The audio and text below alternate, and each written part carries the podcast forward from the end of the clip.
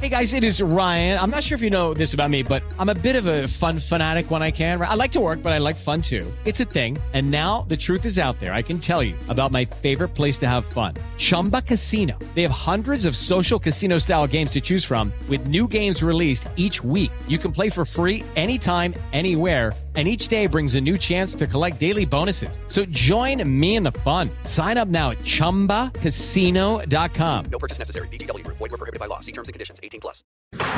Agora na Jovem Pan, Sociedade Digital. Sociedade Digital. Com Carlos Aros e André Miceli. Sociedade Digital no ar, a ponte aérea mais tecnológica do seu rádio e também da internet. Para você, claro, que está nos acompanhando com imagens pelo canal da Jovem Pan no YouTube, o Jovem Pan News, ou pelo Panflix. No programa de hoje, o nosso assunto cibersegurança e uma palavrinha que tem tirado o sono dos profissionais que atuam com segurança e com tecnologia da informação nas grandes organizações. O ransomware. Que diabos é isso? O que é esse instrumento utilizado pelos cybercriminosos para inviabilizar a operação das empresas e depois pedir resgate para poder voltar tudo ao normal? É uma das tendências no que diz respeito a cyberameaças, uma preocupação enorme e que não deve ser exclusiva das empresas. As pessoas também, os cidadãos de maneira geral, precisam estar atentos aos riscos do ransomware. A gente vai explicar isso no programa de hoje. Como sempre comigo nesse bate-papo, meu parceiro André Miceli. Tudo bem, meu velho? Bem, meu amigo, como estão as coisas por aí? Tudo seguro? Não, tudo inseguro, sempre. mas, o importante, é, mas o importante é estar atento, né? Sem nenhuma dúvida. E todos nós, como você falou, é, cibersegurança não é um privilégio das empresas, mas também das pessoas. E se a gente subdividir, não é um privilégio das empresas grandes. A grande maioria dos ataques acaba sendo destinada a empresas pequenas e médias, o que torna ainda mais complexo esse cenário e mais importante para a gente debater em fóruns como esse. Acho que vale a gente trazer, né, André, como referência para quem está nos acompanhando, o grande caso aí dos últimos dias, que foi o ataque uh, contra a Renner. As lojas é, dessa rede ficaram sem conseguir acessar sistemas, o e-commerce deixou de funcionar, uh, também o aplicativo não é? Um outro braço aí do e-commerce deles deixou de, de funcionar porque houve um ataque promovido por meio de, de ransomware com pedido de resgate, etc, etc, etc. Os times de segurança e de TI tiveram de trabalhar uh, e conseguiram restabelecer a operação da Renner uh, em, em, alguns dias logo após o, o, caso. E aí chama atenção, primeiro, uh, os valores que são pedidos como resgate, depois, as abordagens diferentes para cada um desses casos, os alvos que são tão diferentes quanto uh, indústrias, varejo, saúde, o cidadão, uh, vamos colocar assim, comum. Ou seja, ninguém está fora do radar dos cybercriminosos, que tem como objetivo, primeiro, claro, essas informações que eles capturam e depois o lucro, ou seja, ganhar dinheiro com, com esses ataques. Então, esse acho que foi o grande caso dos últimos dias. Não me lembro de nada uh, que tenha chamado mais atenção do que isso recentemente. Você se lembra, André? Oh, esse foi o caso dos últimos dias, sem dúvida nenhuma. Se a gente entender um pouquinho mais, a gente vai encontrar um caso muito parecido, que é o da JBS, é, com comportamentos diferentes das empresas, mas uh, o que a gente vai observando quando a gente tenta buscar um padrão nesse tipo de comportamento é que o primeiro que ele acontece de maneira muito parecida um, de um sequestro físico. Quando você é o alvo, dificilmente eles não conseguem fazer. E o segundo ponto é que há um movimento em massa. Ah, os cybercriminosos entram aonde encontram espaço. A maior parte das vezes é assim que acontece. É, existe um movimento muito grande interno, então existe a participação de pessoas dentro da, da companhia com alguma frequência, e quando é externo, roda a metralhadora e vê aonde a bala pega, Carlos Aros. Agora é interessante, né? Os dados mostram um crescimento desse, desse tipo de ataque. Tem pesquisas também indicando que uh, pelo menos aí 80% das empresas nesse próximo ano vão ser alvos uh, uh, de cyberataques. E aí a gente quer entender do lado da empresa, do lado do usuário, como é que fica essa questão. E aí a gente convidou um especialista para nos ajudar nesse processo, a traduzir tudo isso para nós. É o meu xará, o Carlos Cabral, que é pesquisador de segurança da Tempest e está com a gente aqui conectado. Tudo bem, Carlos? Prazer recebê-lo aqui. Olá, muito prazer, Carlos. Muito prazer, André. É uma felicidade estar aqui com vocês. Deixa eu começar te perguntando o seguinte: uh, a gente popularmente uh, identifica o ransomware como sequestro de dados. Né? E aí, porque tem o pedido de resgate e etc. Mas eu queria que você fosse um pouco além nessa explicação, embora o, o, a tradução aí seja uh, já bastante didática, ela já cria uma figura uh, próxima para que as pessoas possam entender. O que, que, é o ransomware e por que, que agora ele está tão em alta? Sim, é, ransomware é um, é um é um software malicioso que tem a função de bloquear o acesso dos dados do usuário é, e pedir um resgate para que esse usuário ele tenha acesso novamente aos dados. Né? É, mas, diferentemente do que desse conceito original, o que tem acontecido nos últimos dois anos são ataques que a gente costuma chamar de double extortion, ou seja, de extorsão dupla, em que o, o ransomware ele é o último passo do ataque. É uma analogia que muita gente faz e eu acho interessante é, que, é, é, com aquela daqueles filmes em que o bandido ele vai, rouba o que tem no, loca, no local, mata as, algumas pessoas, depois ele joga gasolina e depois ele joga o isqueiro no final. O ransomware é esse isqueiro, entendeu? Então, é, esses ataques atuais é, é a gente acha até um pouco, no nosso linguajar técnico, um pouco equivocado chamar de ataque de ransomware, porque seria o mesmo que chamar de ataque de isqueiro. E a gente sabe que é, trata-se de uma cadeia muito maior de ataque do que está acontecendo nessas empresas hoje. É, e, essencialmente, isso, isso acontece de uma maneira em que gangues elas tomam o controle da rede, é, extraem todo dado que eles acham interessante extrair e depois elas, eles ativam um ransomware e é, por que, que a gente chama de dupla extorsão? Porque a extorsão ela é eu você tem que me pagar uma, um resgate para você ter acesso novamente aos dados é, e também para impedir que eu vaze esses dados é, para quem quiser, quem quiser ter acesso. Por isso que é dupla extorsão. Mas o ransom é, é a ponta final do negócio. Mas longe de mim querer brigar com a forma pela qual as pessoas chamam as coisas. O nome funciona, às vezes, para chamar atenção. Carlos, quando você estava falando da natureza dos ataques, eu pensei em duas coisas. Uma delas é a, a da posição do Brasil nos rankings de cibersegurança, de cyberataques. A gente está sempre ali no topo desse ranking tão indesejado. E a, o segundo ponto é a participação de pessoas de dentro das empresas nesse tipo de crime. Como você está vendo é, essas duas realidades atualmente? O Brasil é ainda um dos líderes desse ranking e dentro desse contexto Brasil há a participação de pessoas de dentro das empresas? É, eu, eu, vejo a coisa bastante disseminada é, pelo mundo. O Brasil, sim, tem alvos e teve alvos grandes. É, no entanto, você vê empresas sendo atacadas de diversos lugares. É, essa coisa dos funcionários, é, existiam é, gangues recent, recentemente passaram a, a comprar acesso às empresas de usuários que possivelmente estariam descontentes ou, que, ou querem ganhar algum dinheiro vendendo acesso a essas gangues dentro da empresa. Mas eu, eu sinceramente vejo isso, isso como minoria. Eu vejo que é, a maioria do, do, dos acessos dessas gangues para dentro do ambiente das empresas geralmente é baseada em problema de configuração, no fato das empresas demorarem bastante para fazer atualizações de segurança nos seus sistemas e também no fato também de aplicar correções de segurança é, de forma bastante elementar, assim, é, é como eu posso dizer, é, não ter uma gestão bem definida para a segurança dos ambientes.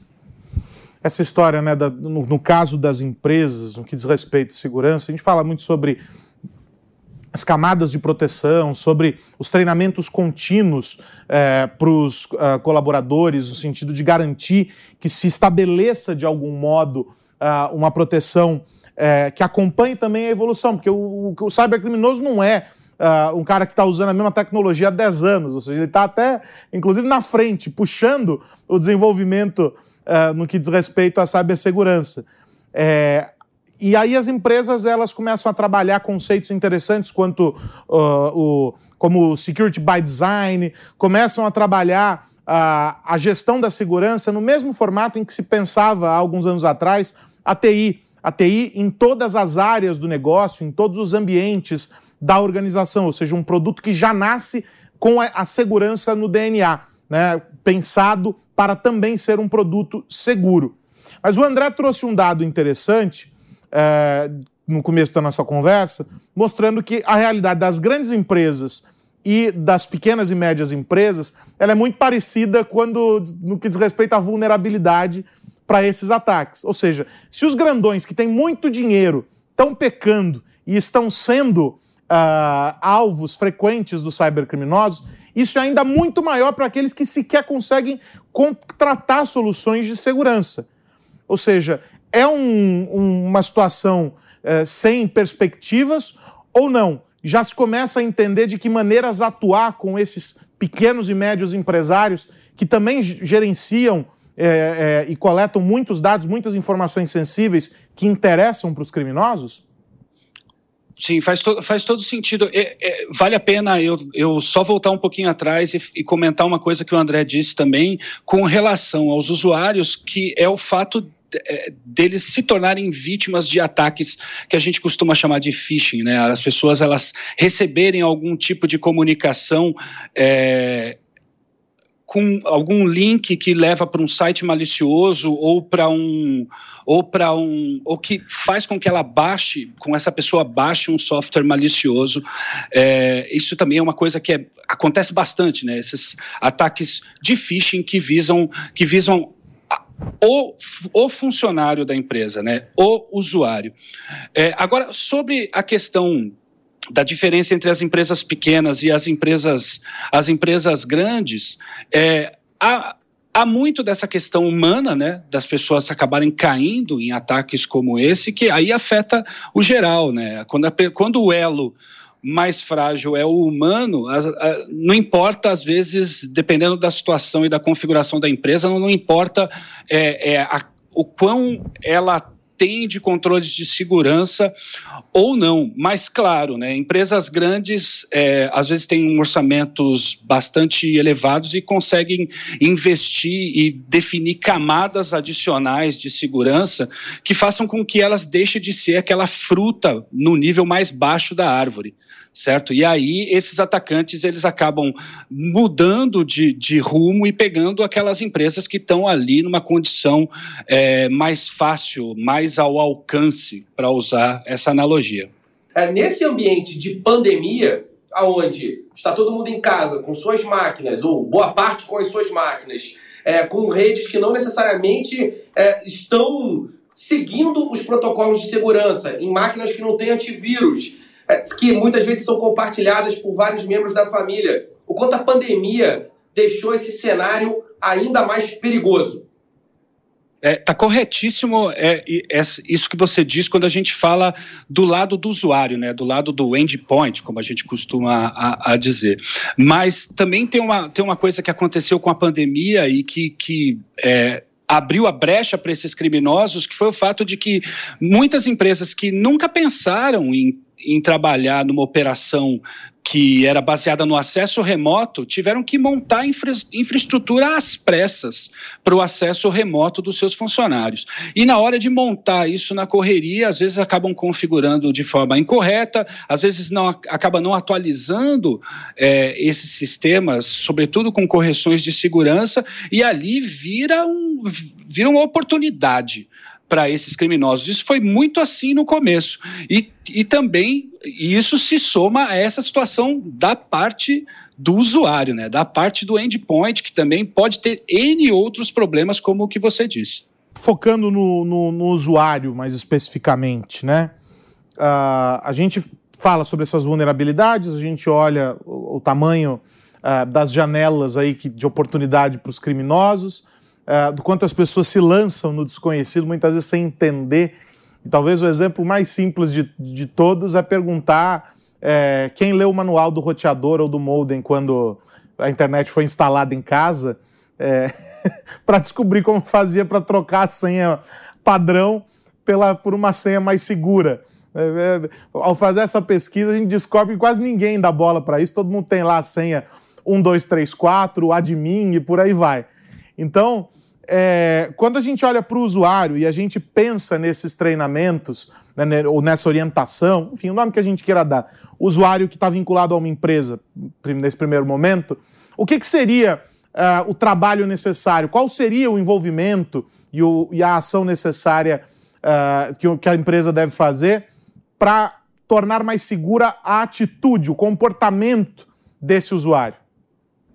Tá. Eu acho que a primeira coisa é desconfiar de, de comunicação suspeita. É, criminosos costumam a criar é, é, comunicações para despertar alguma sensação no usuário, ou seja, para deixar ele nervoso ou nervosa, ou para deixar, sei lá, curioso ou curiosa. É, é, e aí essa pessoa, esse, esse, criminoso ele acaba enviando links é, ou arquivos em anexo que ao clicar nesse link ou ao ativar esse anexo, geralmente essas pessoas acabam se infectando. Então, eu acho que a primeira coisa é, se a coisa é suspeita, não clica. E às vezes não abre. Va procure validar essa comunicação é, é, caso ela tenha algum, algum assunto comercial ou de trabalho. Por exemplo, é muito comum, às vezes, as pessoas tentarem falsificar o endereço de um diretor para mandar um link. E aí, quando aquela comunicação é muito estranha, é legal você tentar fazer contato com o diretor e falar: foi você mesmo que mandou essa mensagem, coisa do tipo. Essa é a primeira coisa. É, você citou muito essa questão das senhas, das senhas dos dispositivos que tem em casa. É muito importante a gente personalizar e definir uma senha por, por cada dispositivo. É, e também ativar o segundo fator de autenticação. É, o segundo fator, fa, fator de autenticação é você se autenticar não só com usuário e senha, mas você poder usar biometria é, é ou usar um, um um token físico ou um código randômico. Existem aplicativos de celular que tem um, um código randômico que, que troca a cada um minuto e que você pode usar para ser mais um fator de autenticação, ou seja, a usuário e a senha e mais essa coisa. É, isso já dificulta enormemente. E atualizar os seus sistemas, manter sistemas atualizados é essencial. Para essas empresas que são as pequenas e médias, é, tem um conjunto de pequenas ações que podem protegê-las de forma que elas consigam continuar ali pagando seus boletos sem se preocupar tanto com isso? Eu acho que a primeira coisa, falando do ataque desse em que se usa o ransomware no final. É, a primeira coisa é ter o backup e ter o backup que a gente chama de backup offline, ou seja, o backup em fita o backup num HD externo, mas que seja externo mesmo, que não seja conectado à rede, porque nesses ataques o, o, o, criminoso ele se propaga pela rede. Onde ele achar dispositivo que esteja de fácil acesso, ele vai encriptar. Então, se o, se o backup estiver plugado na rede, é bem provável que em alguns, em alguns casos muito, isso acontece, que é do criminoso acabar criptografando o backup também. Então, backup offline protegido. atualização de segurança, que eu já falei N vezes aqui gestão de usuários e senhas também muito importante. É, existem formas de você configurar os sistemas em empresas de qualquer tamanho que evita com que as pessoas criem senhas que são muito fáceis, muito fáceis de serem quebradas. tá? É, ter configuração padrão é, na instalação das máquinas na rede e com foco em segurança, claro. É, quando você padroniza, você, você tira a capacidade de, de deixar uma máquina que seja aquela máquina é, que, que, que vira a fruta, o fruto mais baixo é, na árvore. E é, prestar muita atenção na sua cadeia de suprimentos. É importante, porque hoje as empresas elas estão todas conectadas, né? Por, uma empresa conectada com um fornecedor, que tem a conexão com outros 10 fornecedores e por aí vai, é uma teia. Então, às vezes, o atacante ele, tem, ele acaba tendo o controle de um desses fornecedores, uma dessas empresas da cadeia de suprimentos, e acaba propagando o seu acesso para toda a cadeia. Então, é, em alguns casos, a empresa não está muito de olho no que está acontecendo no fornecedor dela e ela acaba sofrendo ataque vindo da rede desse fornecedor. Então é muito importante também cuidar da cadeia de suprimentos. Tem um, um não sei se de alguma maneira um, não sei se é um desafio, por assim dizer, ou se é um, um novo momento que tem que ser colocado para as empresas e etc., que é o dessa história de trazer todo mundo para a mesma página. A gente fala muito sobre a transparência entre esses agentes no que diz respeito a, a, a a coleta de dados e etc., as responsabilizações, né? Cada um é, trazer para si aquilo que deve ser assumido como responsabilidade e, e tudo mais. E a gente discutiu isso muito uh, no contexto, discutiu isso muito no contexto da Lei Geral de Proteção de Dados, que de alguma maneira trouxe isso uh, mais claramente, essa ideia mais clara para as pessoas, com um lembrete de que proteção de dados não, não está restrita a é, ao ambiente digital, você protege os dados físicos também, aquilo que está lá né, no arquivinho do médico, no fichário ali, naquele arquivo antigo de, de metal, aquelas gavetas, aquilo ali também tem informação sensível que precisa ser protegida. Então, é, um, é talvez o desafio da, das organizações, de maneira geral, de, de traduzirem isso para o consumidor e colocarem essas coisas de maneira clara. Na tua visão, Carlos, ao, ao tratar desse tema, proteção de dados, privacidade, segurança, temas tão delicados e tão complexos, com transparência, com didatismo, com proximidade com o consumidor, você acha que as empresas minimizam a chance uh, de fraudes e de golpes como esses, por, por exemplo, de, que, que, que, surgem aí usando os nomes dessas empresas? Uh, uh, você mencionou algumas dessas, mencionou phishing agora há pouco, ou seja, as empresas elas diminuem a margem para que o criminoso atue quando elas se aproximam do consumidor, e do outro lado, você acha que o consumidor tem que cobrar isso das empresas? Sim, acho que o consumidor ele tem, ele tem que cobrar sim, cobrar das empresas que elas sejam transparentes com que, com que elas coletam e o que elas fazem com o que coletam. É, as, é, por outro lado, as empresas também, é, eu acho que elas ganham, é, tem até um, um, um benefício de, de, de criar vínculo com o seu cliente, você ser transparente com relação aos dados que você coleta e usa. Há também uma cultura de muita acumulação, e eu acho que se você olhar para tudo que, cada, que muitas empresas coletam das pessoas, que tem lá de dados, é, existe, deve existir um, um percentual enorme de dados que elas não precisam, né? A gente acaba é, achando que não, eu preciso pedir toda a ficha daquela pessoa e guardar aquilo para sempre e em muitos casos aquilo nem necessário nem necessário é, nem necessário é e acaba virando um fator de risco dentro das empresas, porque daí um atacante vai lá e tem acesso e, e é, ela acaba pode acabar sendo responsabilizada por essa coisa. Então, é, criar esse link e essa, esse link entre com o cliente que faça com que ele tenha confiança no trato dos seus dados, eu acho que é fundamental. Vocês reportaram 3 milhões e meio de anomalias na Tempest para os seus clientes no ano passado.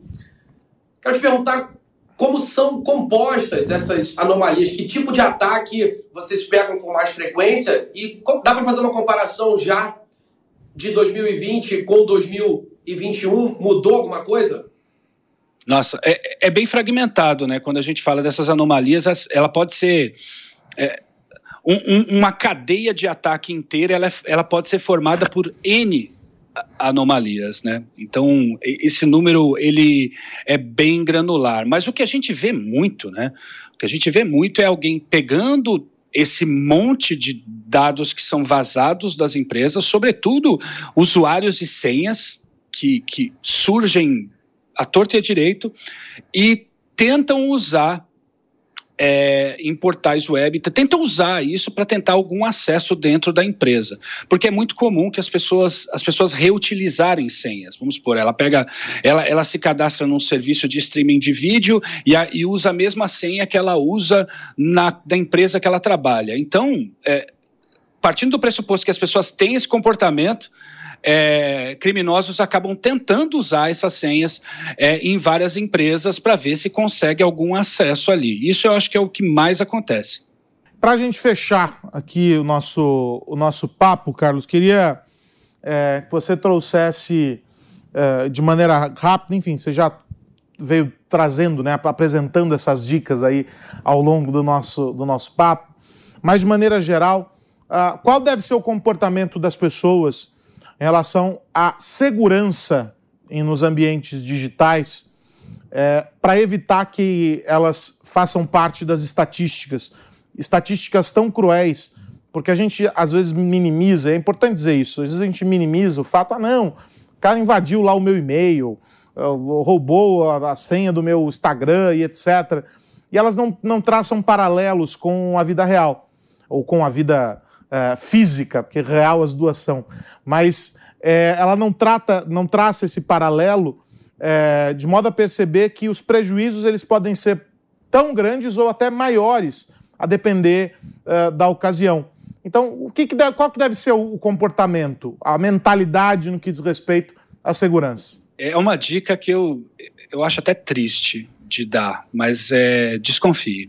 É, eu, eu parte-se do pressuposto de que qualquer comunicação que vem ali no seu celular ou no seu e-mail de algum ente que você não conhece, e às vezes até dos entes que você conhece, ela pode ser maliciosa. É, evite sair clicando em qualquer link que você recebe, porque a maior parte dos ataques eles acontecem com gente clicando em link malicioso ou baixando algum anexo e abrindo aquele anexo malicioso. Eu acho que eu, eu adoraria que as pessoas é, confiassem mais umas nas outras, sobretudo nesse meio eletrônico mas eu acho que a primeira dica que eu, que eu dou é desconfie. E, infelizmente. É, e, a, e, aí há outros caminhos também que pode ajudar a se proteger. Usar ferramentas que criptografam tudo que tiver ao seu, ao seu dispor.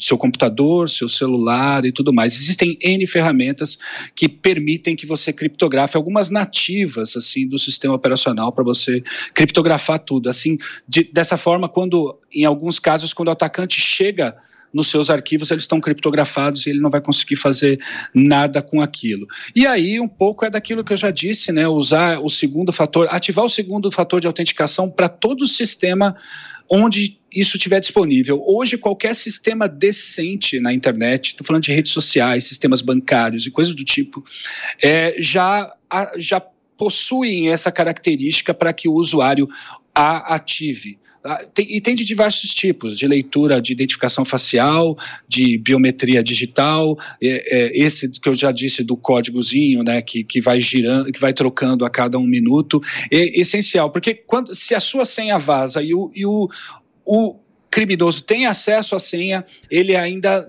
vai precisar de, uma outro, de um outro fator para tentar o, usar as suas contas. E também atualizar tudo. Uh, não, manter, não manter sistemas desatualizados, porque é, muitas dessas atualizações elas são de segurança, são é, você fecha a brecha que dá que daria acesso ao ataque atualizando o sistema. Legal, bacana, orientações importantes aqui do Carlos Cabral, pesquisador de segurança da Tempest. Carlos, obrigado pelo teu tempo, por ter estado aqui conosco e ter dividido essas informações preciosas. O pessoal estava muita gente falando sobre o ransomware, a gente acabou avançando do ransomware para a segurança de maneira mais ampla e acho que esse é o serviço importante que a gente presta aqui. Um abração, Carlos, obrigado. Um abraço, obrigado, Carlos, obrigado, André. André Miceli, semana que vem tem mais, hein? Semana que vem tem mais, espero que com total segurança. Abraço Aros, abraço Cabral e fica de novo o reforço da mensagem. Se você é de uma grande empresa, procura seu departamento de infraestrutura, entende como você pode se proteger dessa história toda. Se você é de uma pequena ou média empresa, especialmente um gestor, treine a sua equipe. Tecnologia é sobre pessoas. Eu tenho uma, uma especial, um especial sentimento para todos aqueles que estão ali paga, pagando boletos. Essa, é, esse é um grupo que precisa ser preservado, um grupo de empreendedores que acaba movendo o Brasil. É isso, Sociedade Digital de hoje fica por aqui. Você confere essa entrevista na íntegra lá no Panflix ou no canal Jovem Pan News no YouTube. Se eu fosse você, pegava esses trechinhos aí é, com essas dicas, anotava tudo e colocava em prática, porque cuidar da segurança nunca é demais. Um grande abraço. Na semana que vem a gente volta a discutir o impacto da tecnologia no seu dia a dia. Até mais. Tchau, tchau. Você ouviu Sociedade Digital com Carlos Aros e André Miceli.